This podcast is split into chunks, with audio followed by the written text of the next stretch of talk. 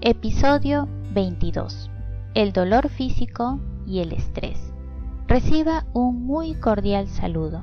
Mi nombre es Estela Muñoz y si usted me permite estaré encantada de acompañarle durante su viaje a través de los diferentes episodios del programa formativo acerca del estrés. En este episodio número 22 hablaremos del dolor físico y el estrés.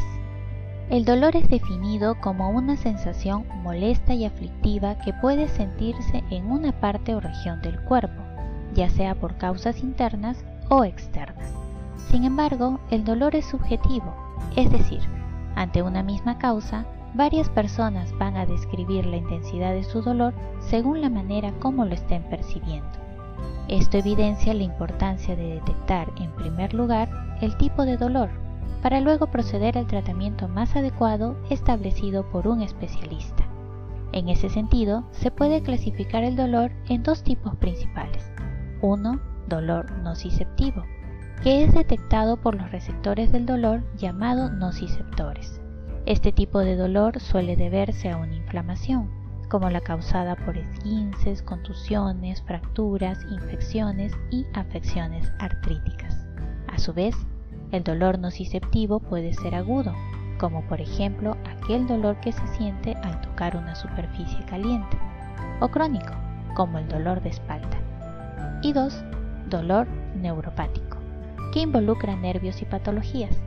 Un ejemplo representativo del dolor neuropático es el producido por la diabetes, pero además es posible la manifestación de una mezcla conjunta de dolor nociceptivo y neuropático.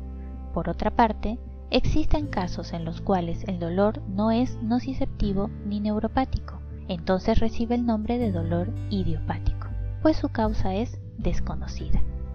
Ahora bien, cuando el dolor es crónico, este puede llegar a persistir más allá del curso clínico esperado, generando un gran impacto negativo en las áreas física, psicoemocional y conductual de la persona más aún cuando la persona continúa sintiendo dolor a pesar de que la causa inicial ya no está presente.